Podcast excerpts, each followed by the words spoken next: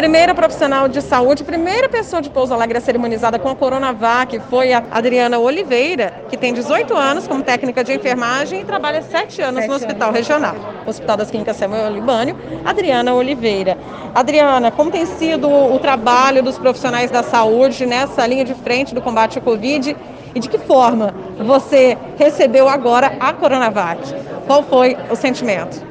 Então, a gente que é profissional, que teve já esse ano inteiro, passou por. viu cada paciente partir, cada paciente que chegou falando e acabou indo embora, sem se despedir da família. Foi muito sofrimento esse ano, foi muito difícil. O medo de contaminar a família é muito grande.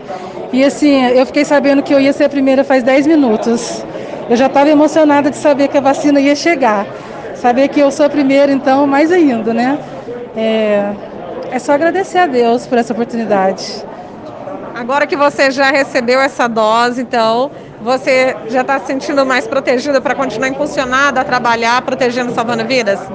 Com certeza, né? Só de saber que agora a gente já não transmite mais para as pessoas lá de fora, porque muitas pessoas ficam com medo até de chegar perto de um profissional de saúde.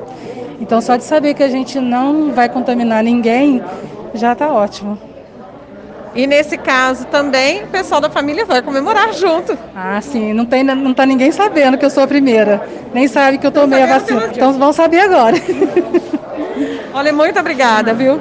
Imagina, de nada.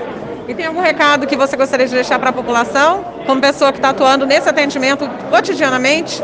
Bom, como a gente já sabe, a vacina não é imune é, imediata, né? A gente ainda tem que continuar se prevenindo. É, por favor, continuar usando as máscaras, é, usando o álcool gel, não deixar de, de, de fazer a prevenção, porque esse final de ano foi um sufoco, né? Só piorou, né? Pra a- gente aqui da área da saúde. E nesse mês de janeiro, qual a cena que você tem visto com frequência no hospital regional? assim, aumentou demais. O primeira, da primeira vez que teve o surto, né, dessa segunda vez foi um, um índice muito alto, né? A gente está super lotado, então é, as pessoas têm que cuidar para não precisar do hospital, né? Vocês estão trabalhando além do limite humano. Estamos trabalhando além do limite humano desde o início, na verdade, né? Mas agora está super lotado, né? Mais uma vez, obrigada. De nada, imagina, eu que agradeço.